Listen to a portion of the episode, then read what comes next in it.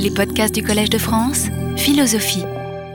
On m'a demandé de, vous informer, pour commencer, du fait que le Collège de France, après avoir procédé à une enquête concernant le, euh, auprès du public qui se, qui se rend sur le, site web du Collège de France pour, pour écouter ou consulter euh, les cours, euh, souhaitait faire de même avec le public qui assiste physiquement, si l'on peut dire, au cours. Vous avez donc reçu un questionnaire auquel vous êtes invité euh, à répondre. Euh, je précise que c'est un questionnaire qui est, qui est uniquement de, type démographique et qui n'a aucune espèce de conséquence pratique. Il servira uniquement à l'information des, responsables du, Collège de France.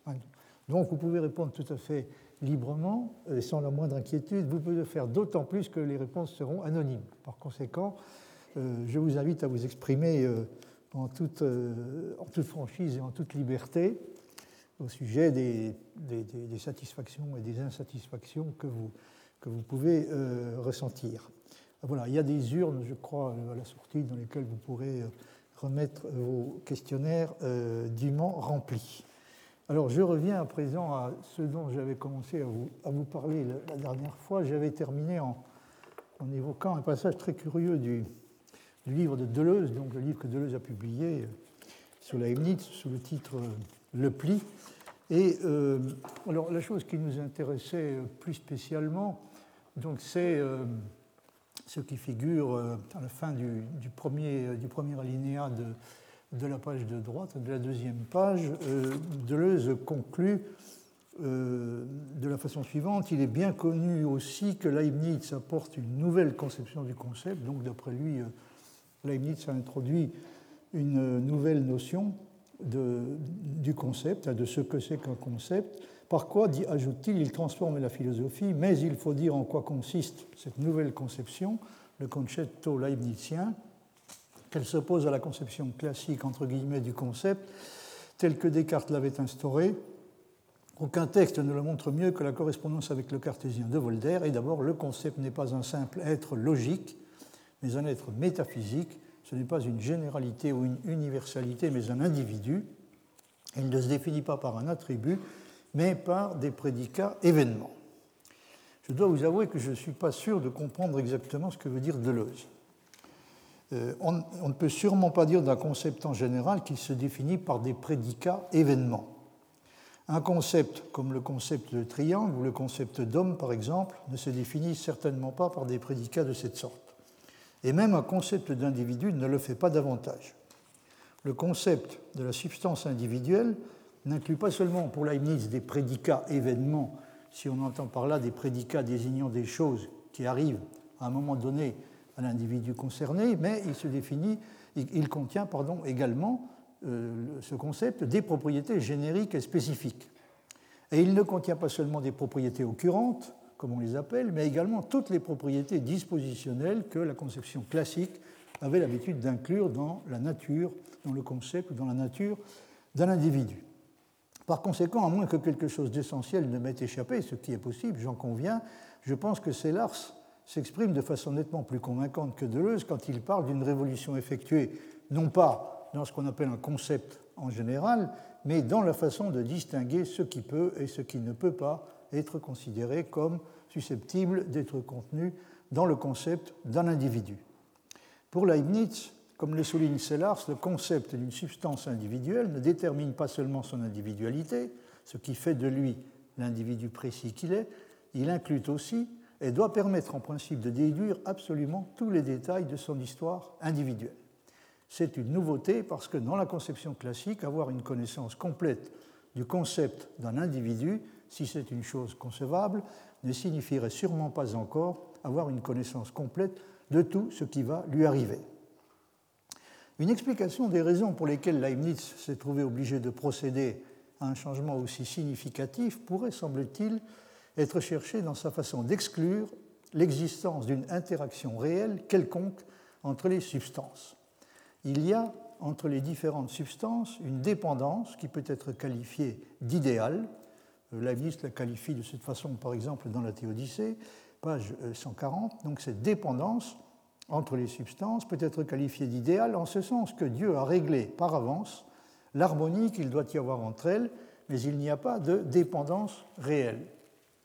Leibniz dit c'est que chacune, hein, chacune des substances simples, est censée agir sur l'autre à mesure de sa perfection, quoique ce ne soit qu'idéalement et dans les raisons des choses, en ce que Dieu a réglé d'abord une substance sur l'autre, selon la perfection ou l'imperfection qu'il y a toujours, pardon, qu'il y a euh, dans chacune, bien que l'action et la passion soient toujours mutuelles dans les créatures, parce qu'une partie des raisons qui servent à expliquer distinctement ce qui se fait est euh, une partie des raisons qui servent à expliquer distinctement ce qui se fait et qui ont servi à le faire exister, une partie de ces raisons est dans l'une de ces substances et une autre partie de ces raisons est dans l'autre, les perfections et les imperfections étant toujours mêlées et partagées.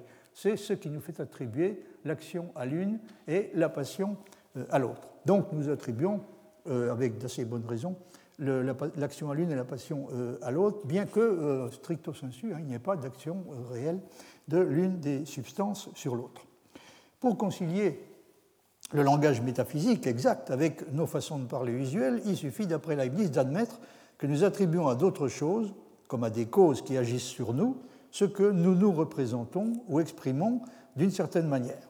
Ce qui ressort de ce passage, Leibniz dit Lors donc qu'il arrive un changement dont plusieurs substances sont affectées, comme en effet tout changement les touche toutes, je crois qu'on peut dire que celle qui immédiatement par là passe à un plus grand degré de perfection ou à une expression plus parfaite exerce sa puissance, soulignée, et agit, et celle qui passe à un moindre degré de puissance ou de perfection fait connaître sa faiblesse et pâtit.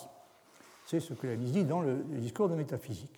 Si les substances agissent les unes sur les autres, on peut dire par conséquent que c'est uniquement en ce sens qu'elles, euh, je cite, qu'elles sont obligées, pour ainsi dire, de s'accommoder entre elles. Elles sont obligées, pour ainsi dire, le, pour ainsi dire étant est écrit en petite capitale, elles sont obligées, pour ainsi dire, de s'accommoder entre elles.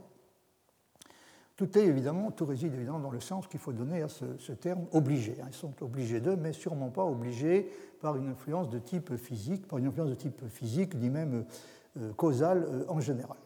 Alors la difficulté bien connue que soulève pour Leibniz le traitement du problème des relations entre les substances et celui des relations en général, et la manière dont il la résout, cette difficulté, sont décrites par Sellars de la manière suivante. Supposons que nous croyons que la vérité de la proposition d'une proposition comme la feuille est verte, supposons que nous croyons que la vérité de cette proposition requiert qu'il y ait un élément inhérent à la feuille, qui est sa verdeur, la verdeur comprise au sens d'un particulier dépendant, numériquement différent de toutes les autres verdeurs, même quand elles sont exactement de la même nuance de toutes les autres, euh, toutes les autres verdeurs particulières qui sont inhérentes à d'autres formes, notamment à d'autres feuilles, mais enfin de façon plus générale euh, à d'autres objets. Donc ça veut dire que la verdeur dont il s'agit doit être comprise ici comme étant euh, ce qu'on appelle, comme correspondant à ce qu'on appelle un accident singulier. Hein. C'est la verdeur particulière de cette feuille qui est distincte de la verdeur d'une particulière d'une autre feuille, euh, même lorsque ces deux verdeurs constituent deux exemplifications particulières de la même qualité, en l'occurrence de la même couleur. Alors le problème est le suivant, quel sort va-t-on devoir réserver si on adopte ce point de vue à une proposition qui est cette fois de euh, forme relationnelle, c'est-à-dire à une proposition du type S1, la substance S1 est R à S2, c'est-à-dire la substance S1 est dans la relation R à la substance S2. Par exemple, euh, S1, la substance S1, est à la droite de S2. Si on traite cette proposition comme un cas spécial de la forme prédicative générale, S et P, ce qui est en principe ce que Leibniz nous demande de faire, puisqu'il soutient qu'il n'y a pas de détermination purement relationnelle et que toute détermination relationnelle doit être réductible en dernière analyse à une détermination prédicative.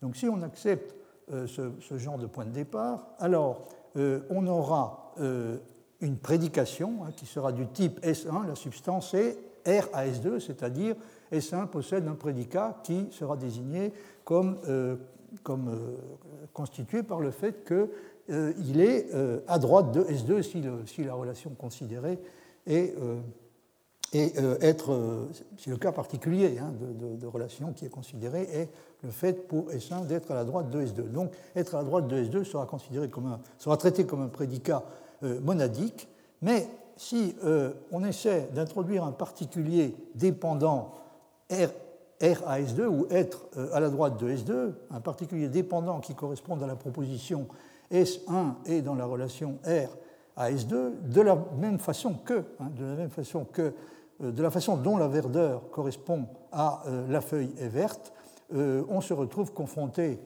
à un problème. Bon, j'ai essayé de, de résumer la nature du problème tel que, tel que Sellars l'envisage et essaie de le résoudre. Donc, si vous essayez de traiter la, une proposition indiscutablement relationnelle, type S1 et dans la relation R à S2, de la même façon que vous avez traité la proposition la feuille est verte, alors il faut trouver un prédicat qui doit, euh, en principe, être un prédicat à une place, hein, être à la droite de S2, qui inère euh, la, substance S1 de la même façon que euh, dans le cas précédemment, que nous avons considéré précédemment, la verdeur, l'accident singulier constitué par la verdeur, était inhérent à la feuille.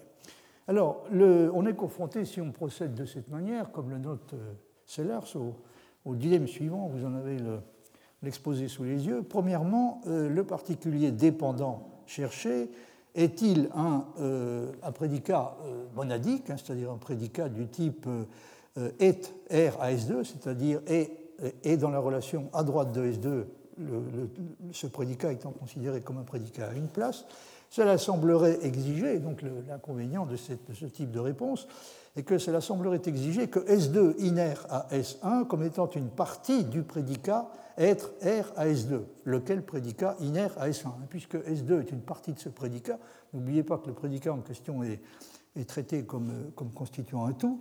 Encore une fois, c'est un prédicat qui a le statut d'un prédicat à une place, et c'est un prédicat dont S2, la substance S2, est une partie. Il semble donc résulter de ça que la substance S2 elle-même devrait être une partie de S1, puisqu'elle est une partie d'un prédicat qui est supposé, d'un prédicat à une place qui est supposé être, inhérent à S1. Donc ça, c'est le premier, premier type de réponse qu'on on peut être tenté de faire, et vous voyez qu'il a quelque chose qui, au départ, semble réellement euh, peu satisfaisant. Alors la deuxième possibilité, en fait, aucune de ces deux, des deux options qui s'offrent n'est réellement satisfaisante. La deuxième option est la suivante. Ce particulier est-il euh, un R plutôt qu'un R à S2, c'est-à-dire est-il une relation authentique hein, Est-il une relation R plutôt qu'un prédicat à une place du type est à la droite de S2 Alors, dans ce cas, on se trouve confronté, on n'est pas sorti de l'auberge, si on peut dire, parce qu'on se trouve confronté à la difficulté suivante.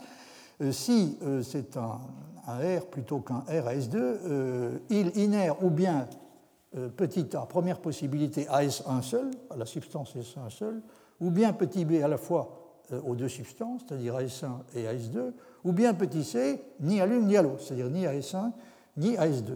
Alors la réponse ne peut pas être petit a, c'est-à-dire il ne peut pas, il ne peut pas inérer à S1 seul, car dans ce cas-là, le fait que S1 soit dans une certaine relation, en l'occurrence R à S2, ce fait resterait inexpliqué, puisqu'il ne serait, même pas, euh, serait même pas question de S2 dans tout ça. Il y aurait simplement un prédicat qui adhère à euh, S1 et qui n'a pas de, relation particulière, qui n'implique pas de relation particulière avec une autre substance, la substance S2. Donc il est exclu que ce prédicat relationnel puisse inérer uniquement à euh, ce prédicat supposé relationnel, puisse inérer uniquement à S1 tout en restant malgré tout relationnel. Ça, c'est la première possibilité.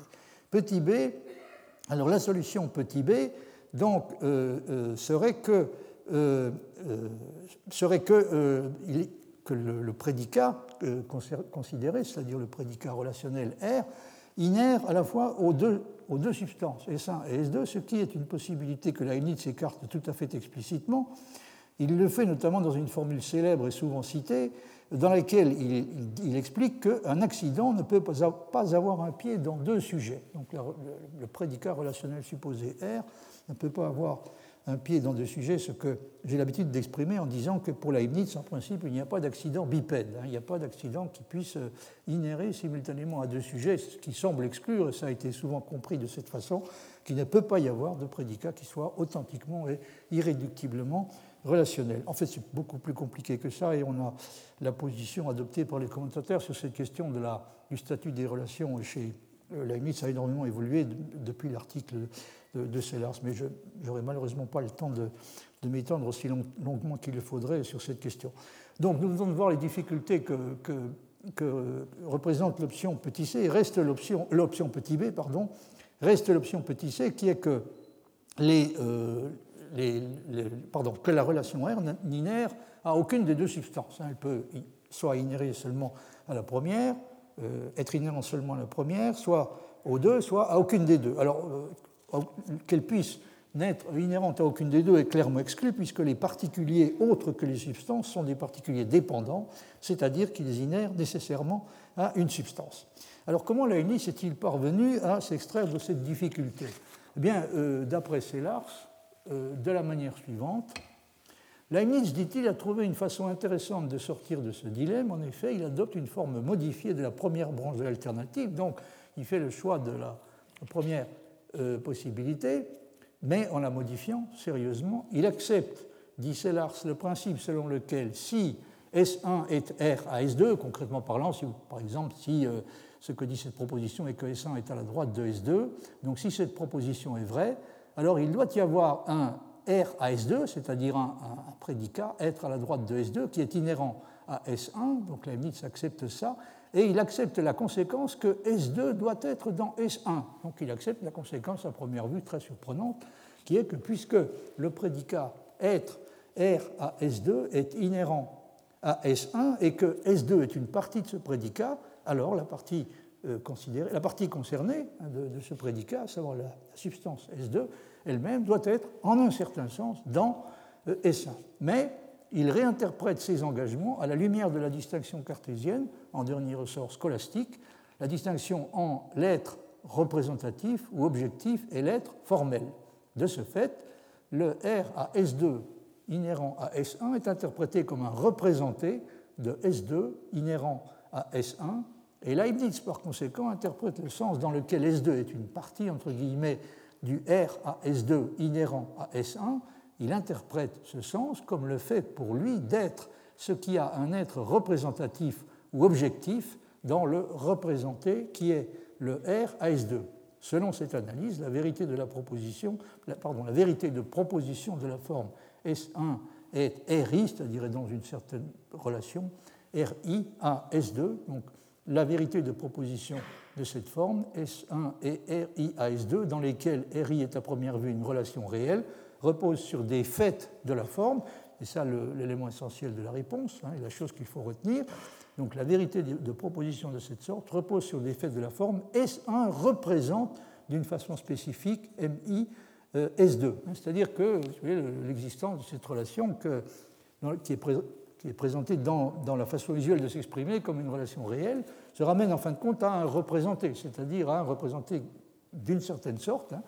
Autrement dit, ce genre de proposition peut être analysé comme euh, signifiant, euh, en toute rigueur, hein, euh, que S1 représente d'une certaine façon spécifique MI S2, étant bien entendu que le mode de représentation MI qui correspond à RI, qui correspond à la relation, est fait de ce fait relationnel un phénomène bene fundatum, un phénomène bien fondé, ce mode de représentation n'est pas ce que le sens commun a à l'esprit quand, il utilise le terme RI. Et la est tout à fait honnête là-dessus, il reconnaît que là, il introduit euh, un changement euh, extrêmement important, euh, effectivement une petite révolution par rapport à l'idée qu'on a l'habitude de se faire du genre de rapport qui existe entre les différentes substances, puisque, encore une fois, ce que, le, ce que notre langage visuel désigne comme une action exercée par l'une de ces substances sur l'autre se, se, réduit en réalité en fin de compte, à euh, une certaine façon qu'a la première substance, la première des deux substances concernées, S1, de représenter la seconde S2. Alors si on applique euh, ces considérations à ce que le sens commun considère de façon impropre comme l'action causale exercée par une substance S1 sur une substance S2, on comprend, explique Sellars, pourquoi Leibniz se croit forcé, alors peut-être qu'il faut, oui, que je vous mettre la chose un peu sous les yeux, parce que c'est compliqué à expliquer, euh, un peu, un peu technique, mais en réalité, l'idée essentielle est tout, à fait, tout à fait simple et relativement facile à comprendre. Donc, si euh, vous, appliquez les, considérations que je viens de, résumer à ce que le sens commun considère en s'exprimant de façon impropre comme une action causale exercée par une substance S1 sur une substance S2, vous comprendrez euh, très bien, explique Sellars, pourquoi Leibniz se, croit forcé d'interpréter le fait qui peut être caractérisé comme étant le fait que S2, la substance S2, donc la deuxième des substances euh, considérées, donc S2 subit une action de la part de S1, par exemple, S1 en étant dans l'état phi est la cause du fait que S2 devient psi, ou amène S2 à passer à l'état psi, donc, euh, Leibniz se trouve forcé ou se croit forcé d'interpréter ce fait comme impliquant, entre autres choses, des faits de deux types radicalement différents. Donc, il va y avoir deux faits de nature, euh, à première vue, très différentes qui sont impliqués dans, euh, ce, dans le fait en question. Le premier de ces faits est le représenté par S2 du fait que S1 est dans l'état phi. donc, il y aura dans S2 une représentation du fait que S1 est dans l'état phi. Et puis, il y a un deuxième fait de nature tout à fait différente qui est impliquée, c'est le fait que la représentation de ce fait par S2 est la cause de son devenir psi. Alors le point important pour le fait est la cause du fait que euh, la, substance euh, S2 va passer euh, à l'état psi. Alors le point important pour la question qui nous intéresse, c'est que bien que S1, en étant dans l'état phi, a été la cause du fait que S2 est devenu psi, bien que ce fait donc implique que S1 et S2 existent tous les deux, Leibniz peut soutenir que S1 est le fait qu'il soit dans l'état phi est, du point de vue causal, dépourvu de pertinence quant au fait que S2 est psi, ou il n'est pertinent que pour ce qui concerne la vérité de la représentation, qui est la vraie cause du fait que S2 est psi. Ça, c'est évidemment le, point crucial. Le, fait que les, substances S1 et S2 existent euh, toutes les, il est essentiel dans cette affaire, évidemment, que les substances S1 et S2 existent toutes les deux, mais Leibniz peut soutenir que le fait que euh, euh, l'une d'entre elles soit dans l'état phi est peut être dit effectivement du point de vue causal euh, responsable du fait que l'autre va passer à l'état psi, mais ce, ce fait-là est dépourvu de pertinence pour ce qui concerne, il n'est pertinent que pour ce qui concerne la vérité de la représentation, qui est elle la vraie cause du fait que la substance, la deuxième des substances considérées, S2 est psi.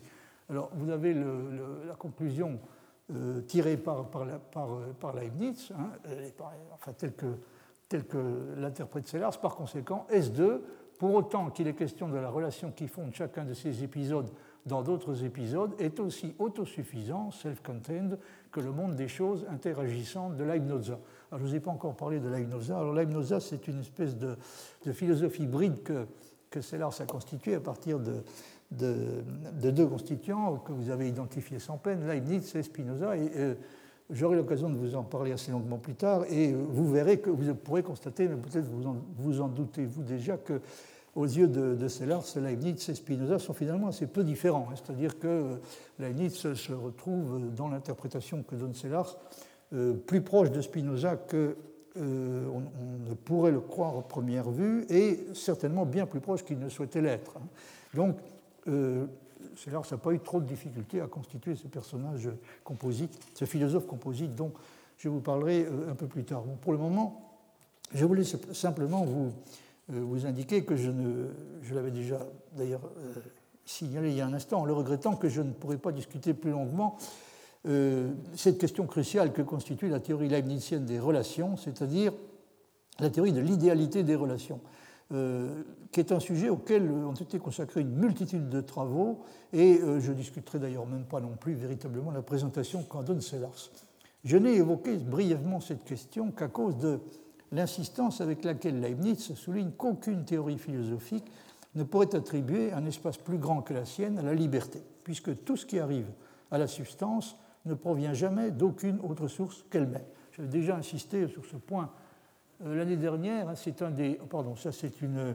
Oui, c'est une chose que je voulais vous, signaler en passant, c'est que euh, euh, malheureusement, ne donne pas beaucoup d'exemples de la façon dont on pourrait retraduire les affirmations du, sens commun concernant l'existence de relations de telle ou telle nature entre des substances. Il ne donne pas beaucoup d'exemples concrets de la façon dont on pourrait retraduire ces affirmations dans le langage de la métaphysique exact, hein, c'est-à-dire dans le langage euh, dans lequel euh, l'existence d'une influence euh, de nature causale, qui est censée s'exercer d'une substance sur l'autre, dans lequel, donc un, langage dans lequel ce, type, ce mode d'expression est remplacé par la référence à, qui est faite à une représentation, c'est-à-dire le langage de la causalité donc, est remplacé par le langage de la représentation, puisque, euh, encore une fois, c'est euh, le principe hein, de la solution que Leibniz essaie d'apporter à ce problème. Alors, c'est Lars bon, qui s'est un peu interrogé sur ce problème, se, se demande par exemple comment euh, l'énoncé, euh, un énoncé formulé dans le cadre de référence des choses matérielles dans l'espace, c'est-à-dire un énoncé du type S1 est sur une droite entre S2 et S3, donc quel genre de contrepartie réelle un énoncé de, cette sorte pourrait-il avoir dans l'ordre de la représentation? Puisque, encore une fois, il faut que ce type de langage puisse être retraduit dans le langage de la représentation. Alors il suggère que, vous voyez, le S1 est sur une ligne droite, hein, il faut dire, sur une droite entre S1 et, entre S2 et S3 pourrait être retraduit à peu près sous la forme, peut-être, à peu près sous la forme S1 représente S2 et S3 plus directement que S2 et S3 ne se représentent l'un l'autre, un représenté de SI étant indirect si et seulement si il est un représenté d'un représenté de SI. C'est effectivement un mode de traduction possible, peut-être d'ailleurs le, seul auquel on puisse songer euh, immédiatement, mais vous voyez que, euh, encore une fois, bon, s'il fallait entreprendre de retraduire systématiquement tout ce que nous exprimons dans le langage de l'influence causale exercée par une substance euh, sur une autre, dans le langage de la représentation, on se heurterait sans doute à des, difficultés assez sérieuses, mais Leibniz n'a pas de doute pour sa part sur le fait que ça doit être possible. Alors, comme je vous l'ai indiqué, donc je ne vais pas m'attarder plus longuement sur, sur ce, problème, le problème que constitue donc la théorie euh, leibnizienne des relations euh, en général, euh, je, m'y suis intéressé encore une fois parce que Leibniz utilise régulièrement hein, le, genre de réponse qu'il donne à cette question comme un argument en faveur de l'idée que personne, hein, il n'y a, pas d'après lui de système qui fasse une place aussi importante à la liberté. Chaque substance, dit-il, est comme un monde à part, indépendant de toute autre chose hors de Dieu d'une certaine façon, il n'y a rien entre la substance euh, individuelle et Dieu. Ainsi, tous nos phénomènes, c'est-à-dire tout ce qui nous peut jamais arriver, ne sont que des suites de notre être. Ça, c'est aux yeux de Leibniz la chose suprêmement rassurante. Tout ce qui nous peut jamais arriver, tous nos phénomènes, c'est-à-dire tout ce qui nous peut jamais arriver, ne sont que des suites de notre être. C'est ce qu'il dit dans le discours de métaphysique. Ça peut euh, bien entendu être réconfortant si on considère que L'aspect essentiel du problème de la liberté est constitué par la question de l'origine des actions. Les actions libres étant celles dont l'origine se situe entièrement en nous-mêmes. Pour, euh, euh, pour, adopter une attitude comme celle de Leibniz, il faut être convaincu que l'aspect essentiel de la question de la liberté est celui-là, c'est-à-dire que c'est euh, ce qui, ce qui détermine si une action effectuée est une action libre ou non, c'est uniquement la réponse qui doit être apportée à la question de l'origine, savoir d'où vient-elle, est-ce qu'elle vient de nous ou de quelque chose d'autre, ou de, la réalité extérieure, par exemple. Donc si c'est ça la question, euh, alors Leibniz, effectivement, peut se targuer d'avoir euh, garanti à la liberté le plus grand espace possible, puisque tout ce que, comme dit, tout ce qui peut nous arriver à un moment quelconque n'est jamais qu'une suite de notre être. Mais il faut remarquer que la réponse risque de ne plus être euh, tout à fait satisfaisante si l'on doit admettre par ailleurs que toutes nos actions sont des suites nécessaires de notre être et qu'en choisissant de créer celui-ci, quelqu'un d'autre, à savoir Dieu, a d'une certaine façon décidé au départ de tout ce qui nous arrivera. Donc il y a deux aspects du problème. Il y a euh, la question de l'origine des actions, et là, euh, Leibniz répond de façon très nette que les actions de la substance individuelle viennent toutes d'elles-mêmes, ont toutes pour origine elles-mêmes, elles viennent toutes de son être. Mais il y a un deuxième problème, on pourrait formuler en termes un peu, un peu vulgaires, euh, qui est celui euh, qui, sous la forme de la question suivante, d'où vient exactement, d'où vient l'être en question. Si l'être en question euh, a été créé par, un être tout-puissant qui a tout agencé d'une manière telle que tout ce qui arrive à l'être en question est une conséquence nécessaire, c'est tout le problème, est une conséquence nécessaire de la façon dont il a été conçu et, réalisé au départ, alors évidemment il semble que le problème de la liberté va réapparaître sous une forme tout aussi, à première vue, tout aussi intraitable. Alors de, de la négation leibnizienne de l'existence d'une interaction réelle entre les substances, il semble découler logiquement que tout ce qui est susceptible à un moment quelconque d'arriver à une substance ne peut être le produit d'une influence externe et doit pouvoir résulter uniquement de sa propre loi de développement interne, puisque rien de ce qui arrive à une substance ne peut être l'effet, ne peut être le résultat d'une action exercée sur elle par d'autres substances. Euh, il, faut bien, euh, il, faut bien, admettre que euh, tout ce qui arrive à la substance vient d'elle-même et doit pouvoir résulter uniquement de sa propre loi de développement interne, et c'est bien ce que dit Leibniz. Par conséquent, ce qui arrive à la substance individuelle en question devrait être inclus dans la notion complète de l'individu euh, concerné, de la substance individuelle concernée, et pouvoir en être extrait sans que l'on ait besoin pour cela de se référer à quoi que ce soit d'extérieur. On peut rendre compte de tout ce qui arrive à la substance sans avoir besoin de se référer à quoi que ce soit d'extérieur qui serait susceptible, le cas, échéant, donc d'exercer une action sur elle. Alors l'explication est cependant tout à fait illusoire pour une raison que euh, que Sellars s'explique de façon très convaincante.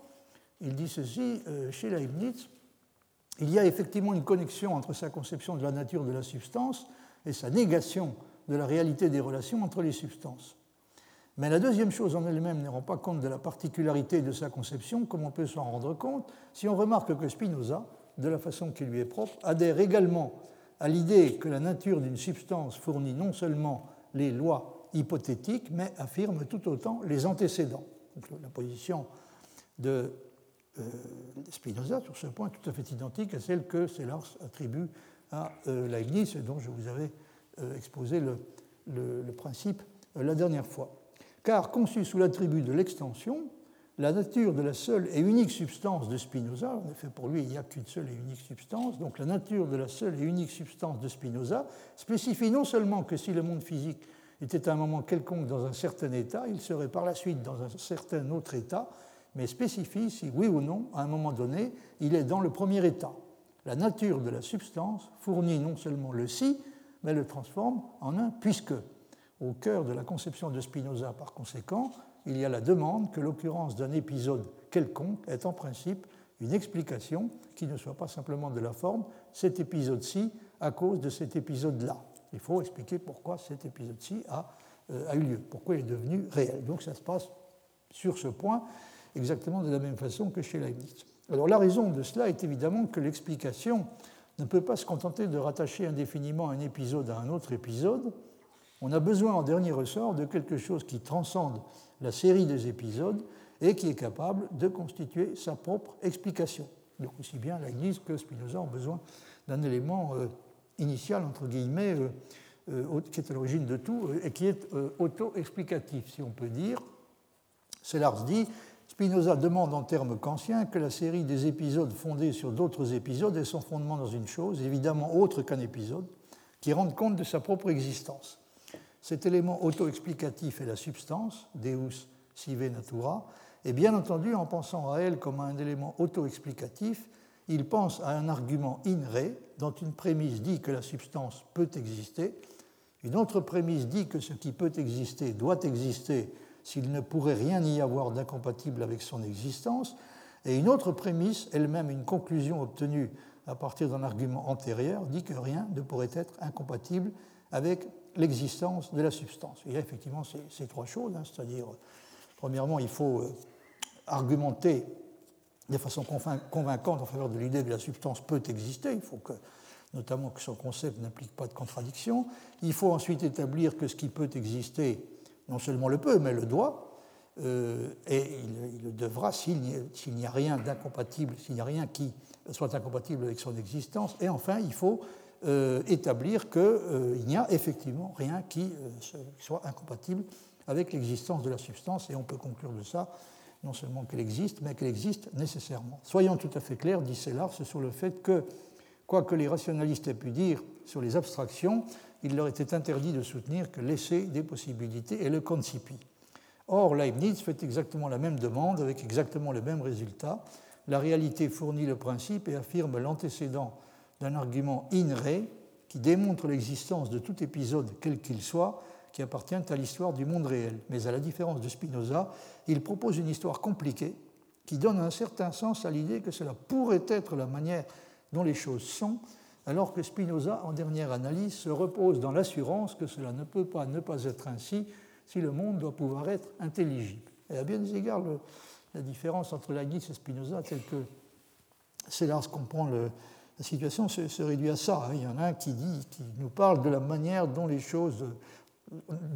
Pardon, il qui nous parle d'une chose qui, est, euh, a trait à la manière dont euh, les choses pourraient être, alors que Spinoza, lui, comme dit Sellars, se repose dans la certitude qu'elles sont forcément de cette façon. C'est-à-dire qu'elles ne peuvent pas ne pas être, de, ne, peuvent pas ne pas être comme le, système, en l'occurrence le système spinoziste, affirme qu'elles sont. Alors il n'est pas difficile de, comprendre pourquoi Leibniz fait sur ce point un choix différent de celui de Spinoza, devant lequel il est assez naturel de reculer. Vous voyez ce que dit Sellars là-dessus, mais bien entendu l'idée que le cours réel des événements est le seul cours des événements possibles, ce qui est la position de Spinoza, hein. l'idée que le cours réel des événements est le seul cours des événements possibles est à première vue tellement absurde, elle est en tout cas extrêmement difficile à accepter, cette idée est, à première vue tellement absurde que le principe de raison suffisante sur lequel elle s'appuie n'aurait pas la moindre plausibilité s'il n'était pas possible de donner une certaine signification à l'idée que d'autres cours des événements sont possibles. C'est ce que la cherche à faire d'après Sellars. Hein, c'est-à-dire il cherche à donner euh, une certaine plausibilité euh, en tout cas un certain sens, hein, à l'idée que d'autres cours des événements sont possibles, même si en dernière analyse souligné, ils ne sont pas réellement possibles. Vous voyez que quand je disais que la différence entre Leibniz et Spinoza, si on, si on adopte l'interprétation de Sellars, finit par se réduire à assez peu de choses. Enfin, en tout cas, on peut être tenté de, d'estimer qu'elle se réduit finalement à assez peu de choses, puisqu'il y en a un qui dit non seulement les choses sont euh, telles et telles, mais euh, elles, sont, elles sont de la seule façon euh, dont elles ne pouvaient pas ne pas être, tandis que, pour reprendre le, pour redire les choses dans le, dans le langage de, de, Sellars, un Leibniz, lui, voudrait bien arriver à donner une signification à l'idée qu'il n'y a pas qu'un cours des événements possibles, à savoir celui qui, se trouve être réel, mais euh, d'autres cours des événements sont possibles, même si, même si, ajoute-t-il, en dernière analyse, ils ne sont pas réellement possibles. Ce qui, évidemment, laisse entière la question s'ils ne sont pas réellement possibles, dans quel sens sont-ils véritablement possibles Ce qui est un point sur lequel j'aurais à vous on parler euh, assez longuement, parce que ça met en question évidemment toute la, signification même de ce que Leibniz appelle euh, la possibilité.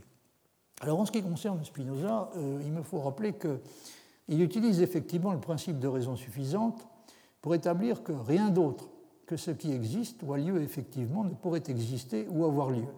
Et c'est justement un point sur lequel Leibniz estime qu'il raisonne d'une façon qui n'est pas du tout concluante. Et pourquoi? Parce que c'est vraiment le point crucial sur lequel ils sont en désaccord. Alors oui, ce que, ce que Spinoza dit dans ce, passage de, l'éthique, qui est euh, reproduit ici dans la traduction de, Bernard Potra, Spinoza dit à toute chose, on doit assigner une cause ou raison, tant du fait qu'elle existe que du fait qu'elle n'existe pas. Donc qu'elle existe ou n'existe pas, il doit y avoir une raison ou une cause de cela. Euh, donc à toute chose, on doit assigner une cause ou, raison, tant du fait qu'elle existe que du fait qu'elle n'existe pas. Par exemple, si un triangle existe, il doit y avoir une raison ou cause qui fait qu'il existe. Et s'il n'existe pas, il doit également y avoir une raison ou cause qui empêche qu'il existe, autrement dit, qui supprime son existence. Et cette raison ou cause doit ou bien être contenue dans la nature de la chose, ou bien hors d'elle. Par exemple, la raison qui fait qu'il n'existe pas de cercle carré, sa nature même l'indique, c'est qu'il enveloppe une contradiction. Et ce qui fait au contraire qu'une substance existe, cela suit, n'oubliez pas que chez Spinoza, il n'y a qu'une seule et unique substance, euh, à savoir celle qu'il appelle Dieu ou la nature, et qu'elle existe, non seulement elle existe, mais elle existe nécessairement. Hein. Ce qui fait, dit-il, qu'une substance existe, cela suit également de sa seule nature, puisqu'elle enveloppe l'existence nécessaire, voire proposition 7.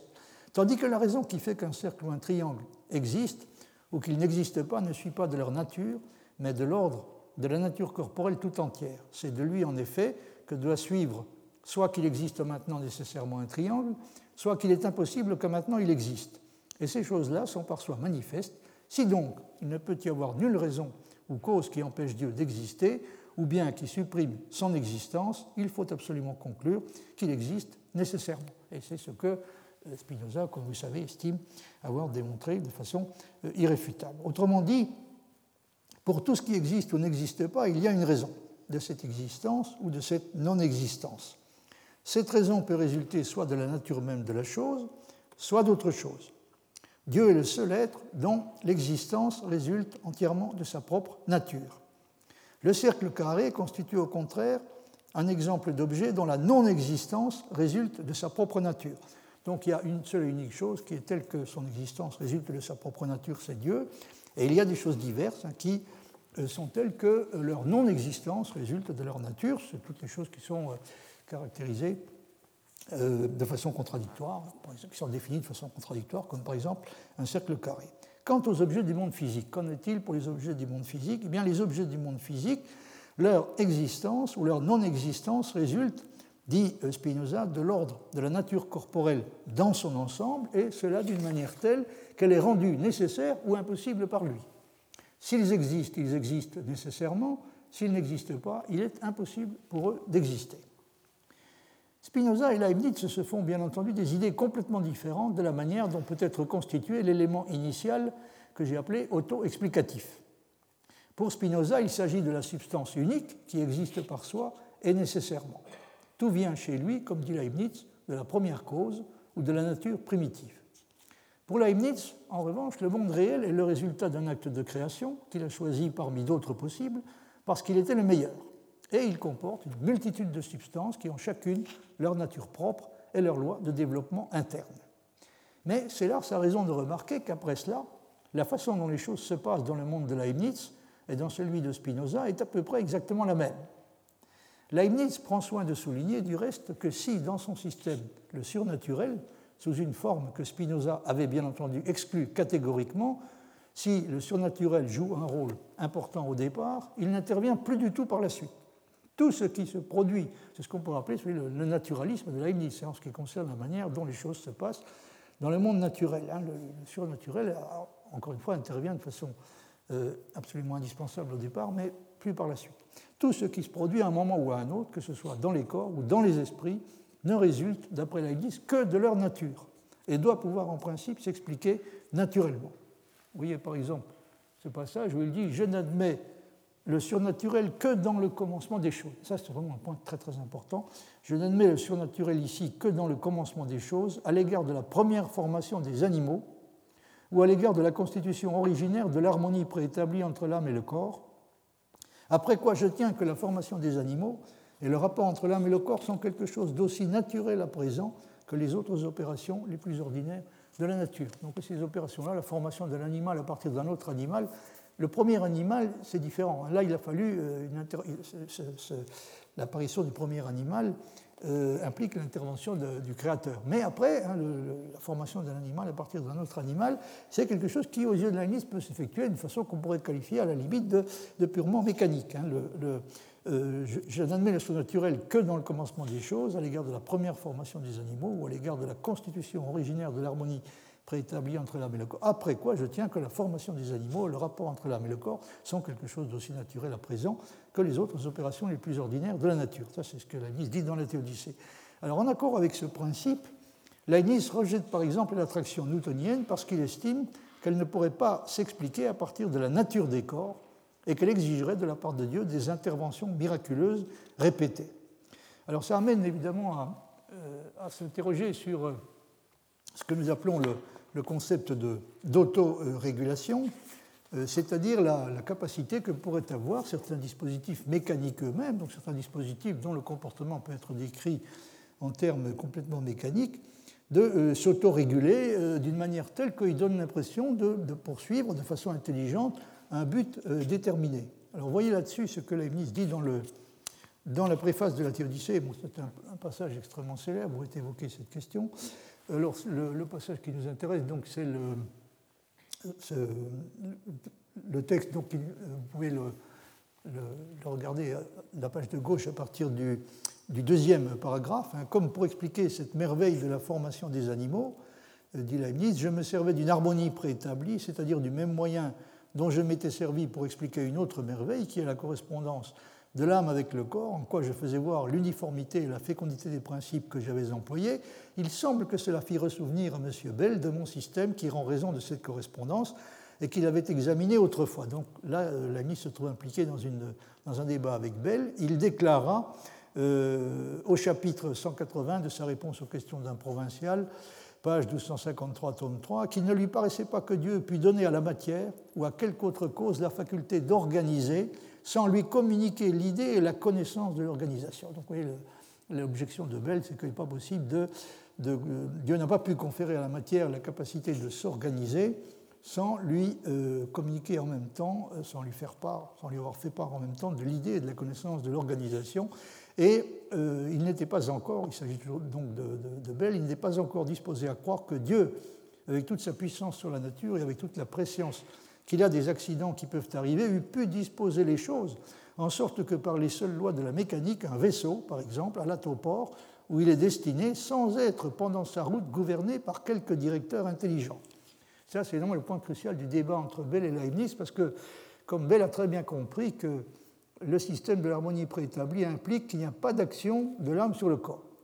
Il n'y a pas d'action de l'âme sur le corps, donc le corps, aux yeux de Bell, euh, euh, se trouve réduit au statut de vaisseau sans pilote. Hein, c'est comme si on avait affaire à un vaisseau qui euh, va à la destination prévue, qui se rend à la destination prévue avec une sûreté parfaite, dans la plupart des cas, mais sans qu'il y ait aucun pilote qui le dirige, puisque, encore une fois, le seul pilote auquel on pourrait penser, c'est l'intelligence, de façon plus générale, l'âme humaine, mais euh, si on a bien compris Leibniz, évidemment, on sait qu'il n'y a pas d'action, euh, il n'y a pas d'influence euh, exercée par l'âme sur le corps. Alors Leibniz proteste, et il le fait à, différents endroits, enfin, c'est une question qui revient régulièrement dans la confrontation entre sa, sa, conception et celle de Bell. Je fus surpris de voir qu'on mit des bornes à la puissance de Dieu, sans en alléguer aucune preuve et sans marquer qu'il y eût aucune contradiction à craindre du côté de l'objet, ni aucune imperfection du côté de Dieu, quoique j'eusse montré auparavant dans ma duplique que même les hommes font souvent des automates, quelque chose, font souvent par des automates, excusez-moi, quelque chose de semblable aux mouvements qui viennent de la raison. Nous-mêmes, hein, les hommes, nous qui sommes des esprits finis très imparfaits, nous faisons euh, souvent, à l'aide d'automates, nous, créons, donc quand nous créons des automates, des automates, nous arrivons à produire des êtres qui, euh, dont le comportement euh, fournit une apparence quelquefois très, euh, tout à fait sidérante, donne une apparence d'intelligence, donc des, êtres qui fonctionnent de façon purement mécanique, mais en même temps donnent l'impression de poursuivre de façon consciente un but déterminé, de chercher à atteindre un but déterminé. Donc Leibniz considère que, que Bell a sous-estimé considérablement sur ce point les, capacités, si on peut dire, de, Dieu, euh, dans la mesure où Dieu peut sûrement faire en grand ce que nous-mêmes faisons très bien en petit euh, quand nous, construisons des automates. Donc, euh, il n'y a rien qui s'oppose à ce qu'un esprit fini, dit Leibniz, mais fort au-dessus d'une autre, puisse exécuter ce que M. Bell croit impossible à la divinité, outre que Dieu réglant par avance toutes les choses à la fois. La justesse du chemin de ce vaisseau ne serait pas plus étrange que celle d'une fusée qui irait le long d'une corde dans un feu d'artifice, tous les règlements de toutes choses ayant une parfaite harmonie entre eux et se déterminant mutuellement. Donc vous voyez, la liste dit clairement l'exemple de la fusée qui prend, l'exemple qui est une fusée qui est guidée le long d'une corde, dans un feu d'artifice, d'une corde ou d'une perche, enfin peu importe, dans un feu d'artifice, vous voyez qu'il soutient ouvertement que ce genre de problème peut être réglé de façon purement mécanique. Il n'y a, il a rien qui s'oppose à ce qu'on puisse euh, obtenir ce genre de résultat, hein, une espèce de simulation d'un comportement orienté et intelligent. Il n'y a rien qui s'oppose à ce qu'on puisse obtenir par des procédés purement mécaniques.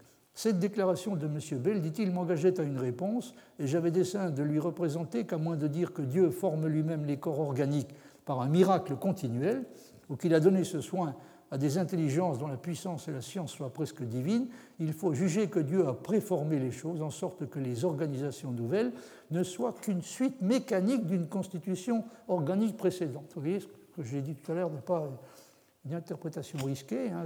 Pense qu'à partir du moment où il y a euh, quelque chose qui peut être appelé une constitution organique, eh bien, une constitution organique peut en résulter par, euh, en vertu d'un d'une consécution, d'un type de consécution qui peut être de type, qui n'a plus à être organique, hein, qui peut être de, nature euh, euh, mécanique. Donc, euh, oui, alors Leibniz trouve des arguments dans des choses qui ont été découvertes à l'époque, comme lorsque, dit-il, les papillons viennent des vers à soie, où M. Swammerdam a montré qu'il n'y a que du développement, Donc ça tout était déjà contenu au départ dans le, lorsque les papillons viennent des vers, tout des vers à soie, donc tout était déjà contenu au départ dans les vers à soie dont ils viennent. Il n'y a pas eu de, nouveau miracle, si vous voulez, euh, impliquant, euh, impliquant la création de quelque chose, à nouveau la création de quelque chose d'organique.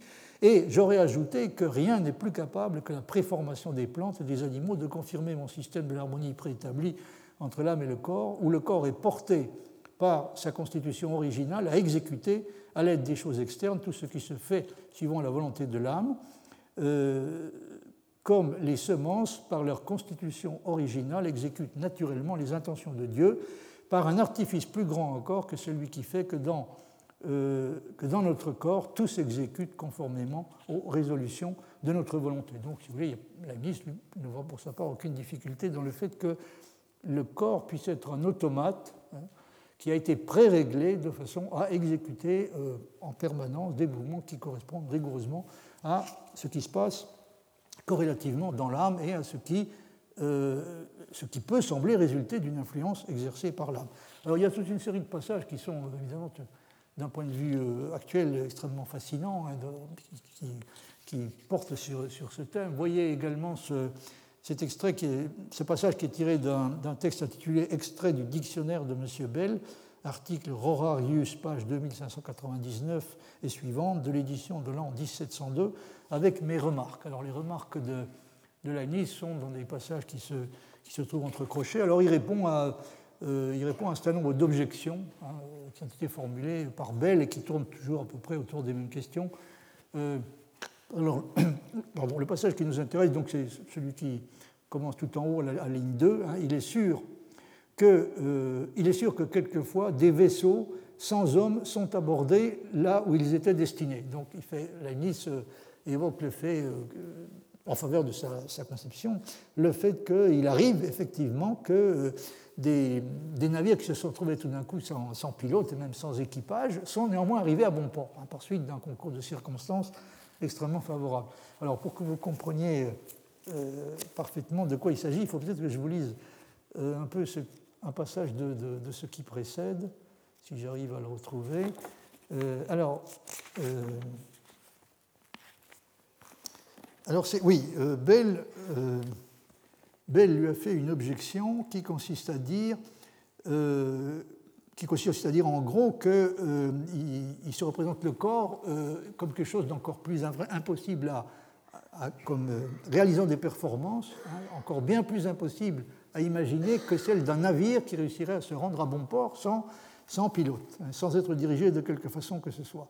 Alors Bell lui dit, ma première remarque sera qu'il élève au-dessus de tout ce qu'on peut concevoir la puissance et l'intelligence de l'art divin.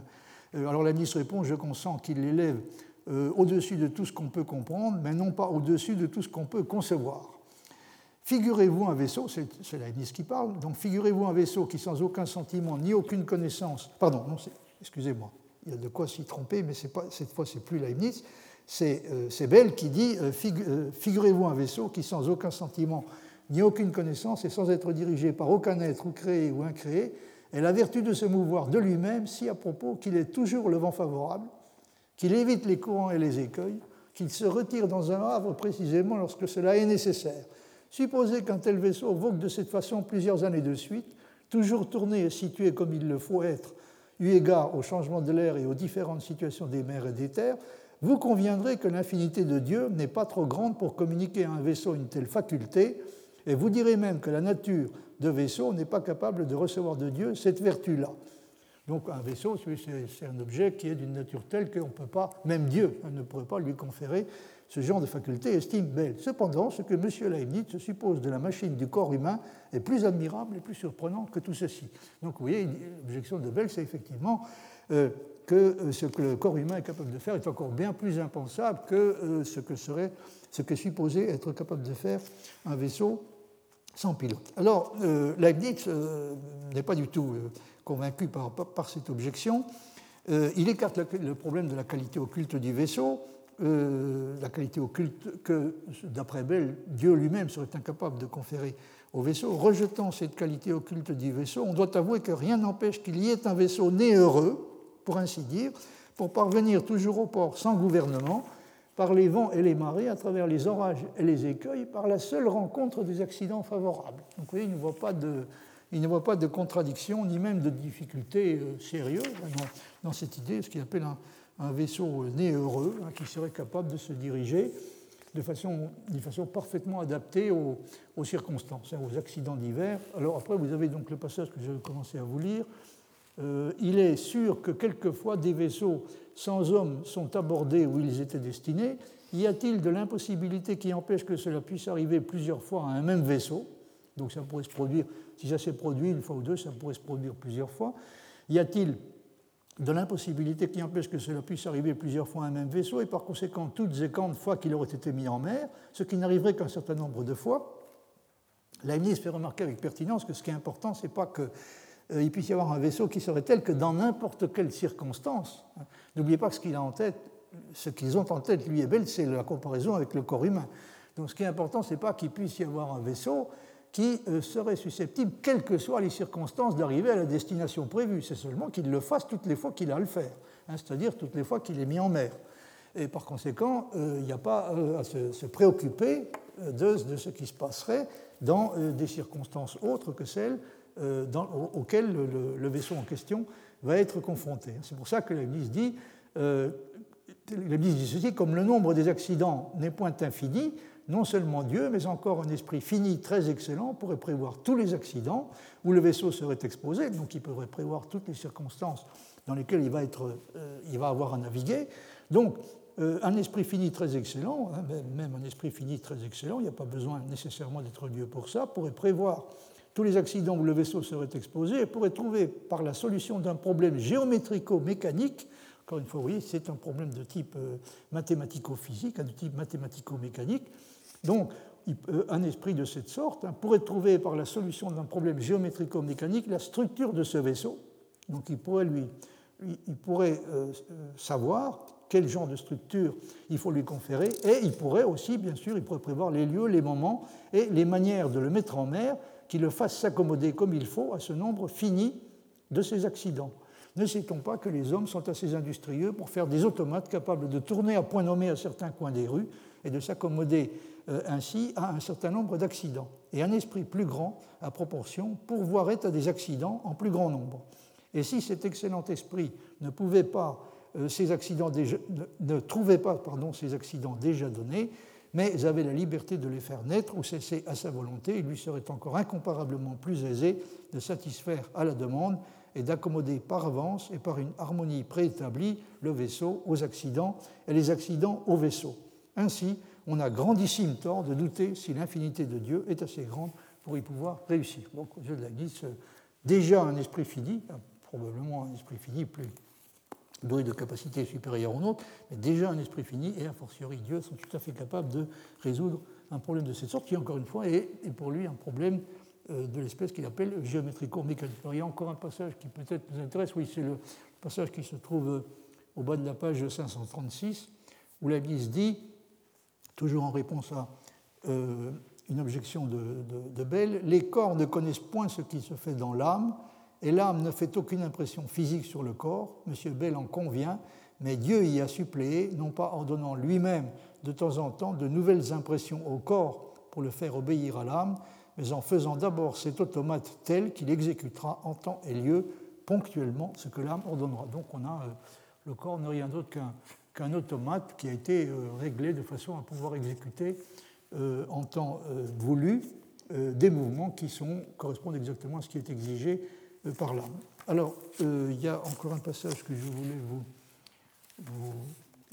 commenter brièvement, qui se trouve page 548-549, toujours du même texte, hein, dans lequel Leibniz répond aux, dans des nombreux textes où Leibniz répond aux objections de Bell. Alors il y a un passage donc euh, une, réponse donnée par Leibniz donc, qui, se, trouve au bas de la page 548 qui nous intéresse un peu plus directement. Un des éléments de réponse donc de Leibniz Je ne conçois pas la loi de la suite des modifications d'une âme comme un simple décret de Dieu, mais comme un effet du décret consistant dans la nature de l'âme, comme une loi inscrite dans sa substance.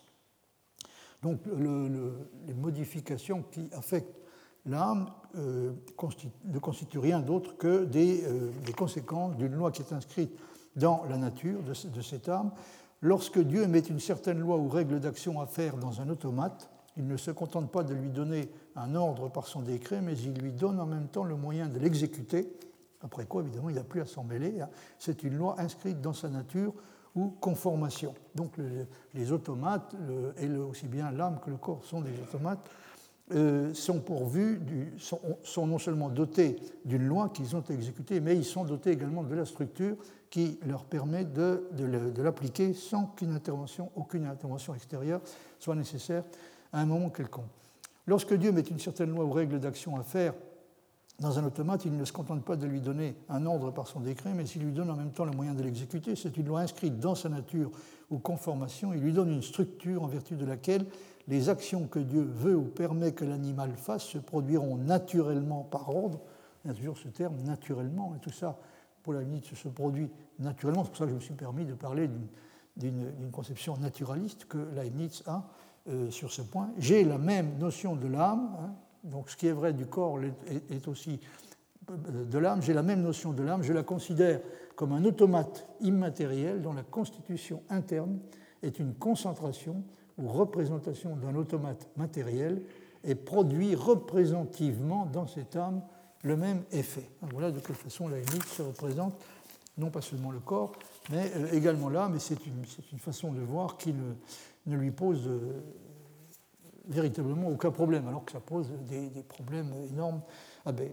Alors Leibniz est revenu euh, plus loin dans la théodicée sur le désaccord radical, un désaccord qu'il avait déjà évoqué dans la préface, mais il est revenu plus loin sur ce désaccord radical qu'il y a entre, y a entre lui et Bell euh, sur une question qui est absolument cruciale. Euh, Bell, dit-il, fait partie des gens qui considèrent comme une chose qui devrait aller à peu près de soi que, je cite, nous ne faisons pas ce que nous ne savons pas comment il se fait nous ne faisons pas, nous dirions, nous ne faisons pas ce dont nous ne savons pas comment il se fait.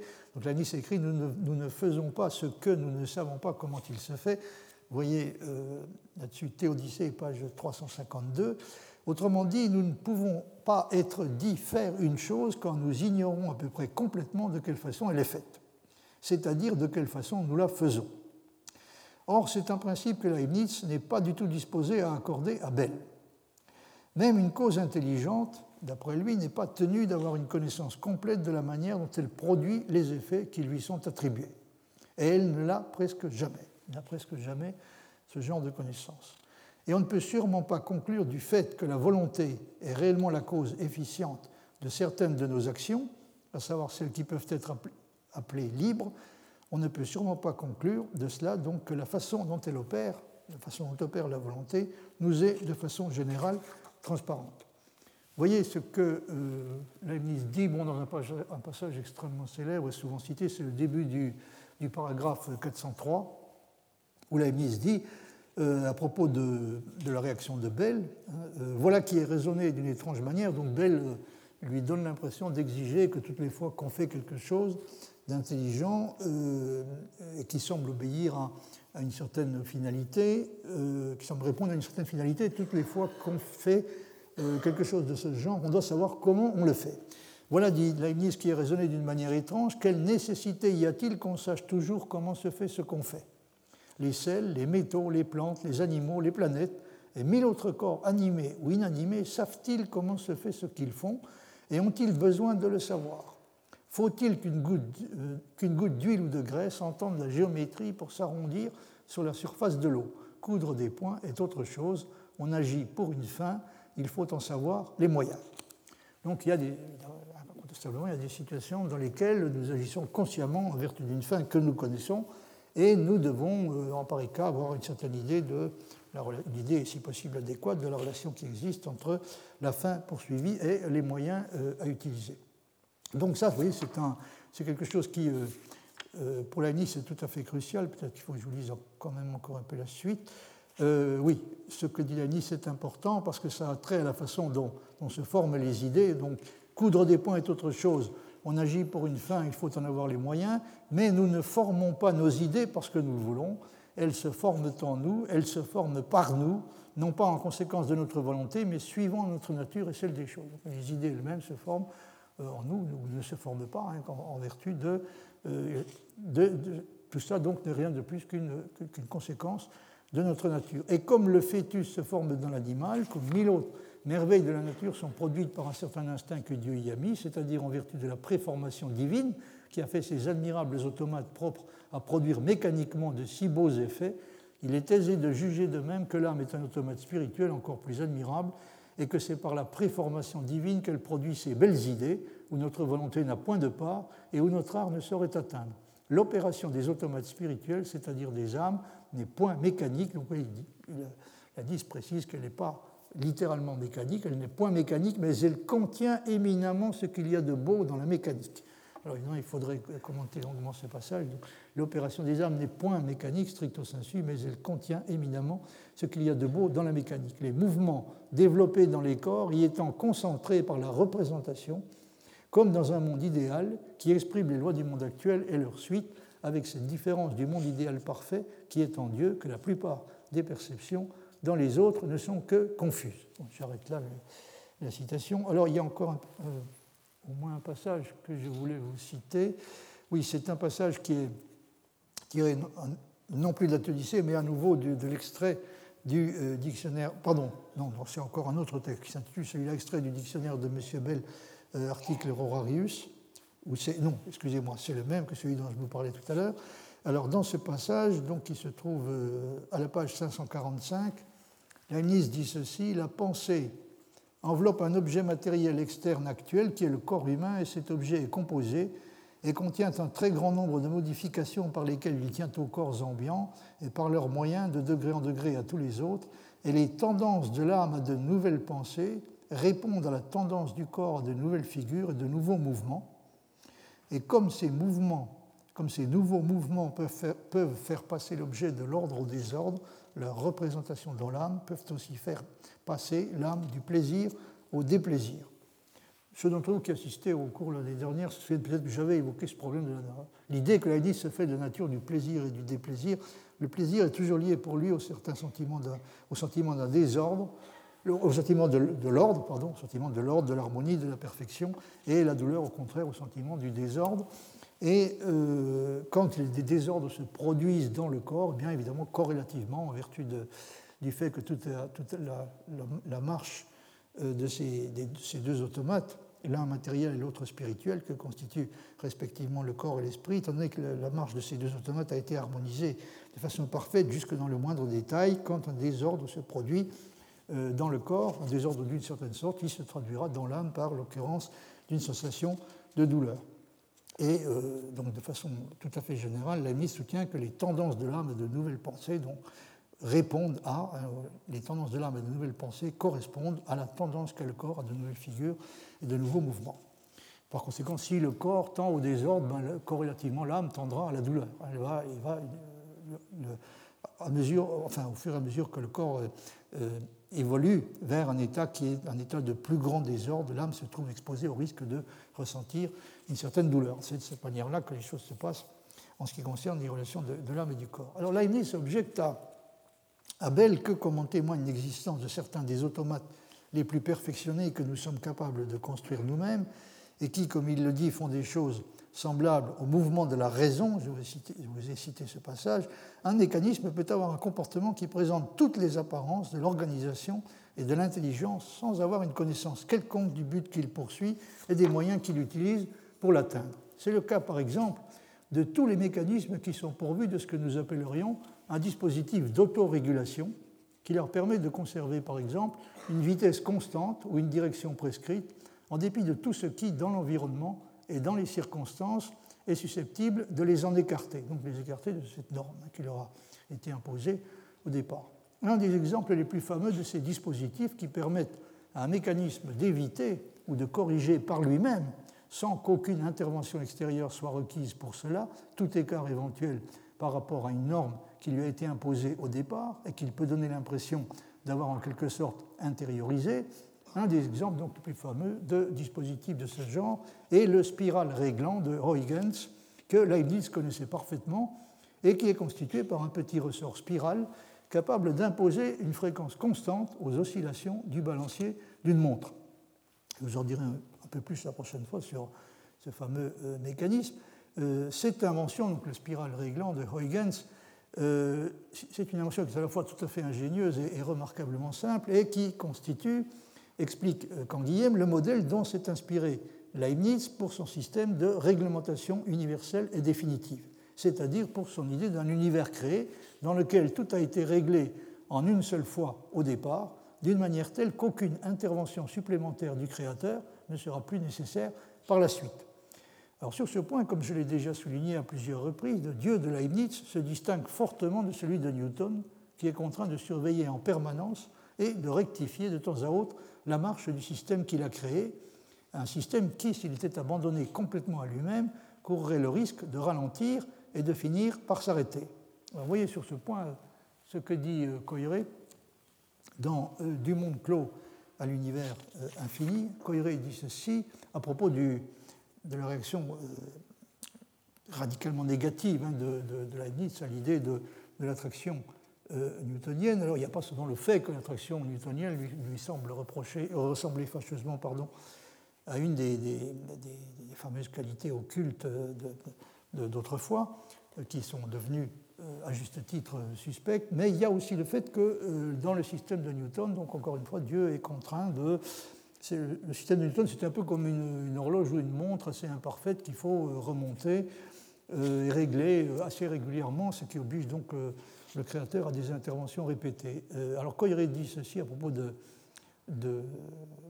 la façon, de la façon dont réagit Leibniz, il est clair que cette opposition leibnizienne à l'attraction a une cause bien plus profonde que le simple refus d'adopter le point de vue de la philosophie mathématique, avec son incorporation à la science de faits, il s'agit en l'occurrence de l'attraction, hein, avec son incorporation à la science de faits incompréhensibles et inexplicables, à nous imposer par l'empirisme, ce que Leibniz vise réellement à démontrer, c'est l'autarcie de l'univers, dont le mécanisme se suffit à lui-même et il est hors de doute qu'avec la loi de conservation de la vis viva, il y parvient bien mieux que Descartes avec la loi de conservation du mouvement. Pardon. Le monde newtonien, une horloge dont le mouvement s'épuise, demande que sa dotation énergétique soit constamment renouvelée par Dieu, celui de Leibniz, grâce à la perfection, euh, exclut, grâce à, euh, sa perfection, exclut toute intervention de Dieu dans son mouvement perpétuel. Il n'est donc pas étonnant que pour le docteur Clark, la bataille pour l'espace vide, les atomes durs et le mouvement absolu deviennent une bataille pour la souveraineté et la présence de Dieu, et qu'il demande à Leibniz pourquoi il paraît si, euh, il paraît si, si, porté à bannir Dieu du gouvernement actuel du monde et à soutenir que sa providence ne consiste que dans un simple concours, comme on l'appelle, par lequel toutes les créatures ne font que ce qu'elles feraient d'elles-mêmes par un simple mécanisme. C'est-à-dire les, le, Dieu, euh, Clark n'a pas tort, hein, Dieu n'a pas besoin d'intervenir en aucune façon, euh, puisque euh, les créatures peuvent parfaitement faire par elles-mêmes ce qu'elles ce qu'elles feraient aussi en vertu d'un simple mécanisme, et c'est exact, puisque d'une certaine manière, à partir du moment, une fois, une fois effectuée l'intervention surnaturelle qui était indispensable au départ, tout se passe comme si, comme si les choses étaient réglées de façon euh, entièrement mécanique. Alors, il y a une chose que je voulais vous montrer, peut-être, si j'arrive à la retrouver, c'est le, le, fameux mécanisme de, spirale réglant. Et voilà, le, spirale réglant de, Huygens. Euh, c'est un extrait d'un ouvrage intitulé Horloge, montre et instruments anciens. Euh, dans lequel bon, les auteurs disent ceci, je vous en reparlerai de façon un peu plus, un peu plus précise la prochaine fois. L'introduction du spiral dans la montre est un effet analogue à celui de l'application du pendule aux horloges. Le spiral donna au balancier un mouvement alternatif avec une période propre, en sorte que la force motrice n'eut plus d'autre fonction que de restituer à l'organe régulateur, oscillateur, l'énergie que les résistances passives lui faisaient perdre. On put donc réduire la force motrice ou augmenter le moment d'inertie du balancier, qui devint ainsi moins sensible aux influences perturbatrices comme les chocs ou les changements brusques de position. Par son invention, Christian Huygens crut avoir découvert le moyen de construire un garde-temps capable de remplacer l'horloge à pendule et d'affronter victorieusement l'agitation de la mer, puisque le fonctionnement de son oscillateur était indépendant de l'attraction terrestre. On reproduit ici contre le dessin de Huygens qui accompagnait l'annonce de son invention au secrétaire de la Société royale de France, datée du 30 janvier 1675. C'est une invention que la Nice connaissait effectivement, bon, qui a été très importante parce qu'elle a permis de, notamment d'augmenter dans des proportions considérables le, la précision des, horloges marines. La, précision des horloges marines était indispensable pour la mesure des longitudes. Je me souviens d'avoir entendu quand Guillaume parlait longuement de ce, genre de questions. On voit très bien pourquoi ça l'intéressait particulièrement. Euh, c'est parce qu'évidemment, c'est c'est toute la question de, l'autorégulation qui est posée à travers euh, la possibilité de, concevoir des, dispositifs de cette sorte. Euh, soit dit en passant, les, performances déjà atteintes par les horlogers au milieu du XVIIIe siècle sont absolument sidérantes. Ils arrivaient à construire des, horloges marines qui ne se déréglaient pas de plus d'une minute au cours d'un voyage de trois mois, ce qui est positivement sidérant. Et Évidemment, Leibniz, qui est, qui est, mort en 1716, n'a pas, été témoin de ça, mais je pense que ça l'aurait comblé de, jubilation. Hein. Il, aurait pensé que ça, ça confirmait tout à fait son idée qu'on peut faire infiniment plus sans avoir à sortir du domaine de la mécanique. Et on peut faire infiniment plus que tout ce qu'on s'est imaginé euh, jusqu'à présent. Et par conséquent, donc ce que nous, nous pouvons faire euh, réellement euh, de façon encore très modeste et en petit, quelque chose que Dieu peut faire à, peu près, sans limite. Bon, je, vais m'arrêter là pour aujourd'hui. Je vous, je vous en dirai un peu plus la prochaine fois donc, sur cette question que j'avais que j'avais formulée sous la forme est-ce que le dieu de la Nice a encore quelque chose à faire? Est-ce qu'il a encore quelque chose à faire dans, dans le monde qu'il a créé? Et, euh, ne parle pas de. J'avais dit qu'il parlait, d'après mes souvenirs, d'un dieu fainéant. Ce n'est pas tout à fait ça. Il parle d'un dieu du dimanche, hein, si je me souviens bien, d'un dieu du sabbat qui, euh, un dieu du sabbat, c'est véritablement le dieu qui peut se reposer complètement. Une fois qu'il a, qu'il a achevé de créer le monde, il a littéralement plus rien à faire. Et c'est le, désaccord qui existe entre Leibniz et Bell sur ce point. Vous avez très bien compris, je pense, en quoi il consiste. C'est qu'il euh, y, a des, possibilités qui, aux yeux de Leibniz, euh, ne font aucun doute. Par exemple, celle d'un vaisseau sans, pilote qui se conduirait d'une façon qui présente toutes les apparences de l'intelligence. Euh, en étant pourvu éventuellement d'un mécanisme d'autorégulation approprié, euh, il y a des possibilités donc, qui, pour liste, ne font aucun doute et, dont, euh, de, la réalité desquelles Bell n'est pas du tout convaincu. Je vous remercie de votre attention.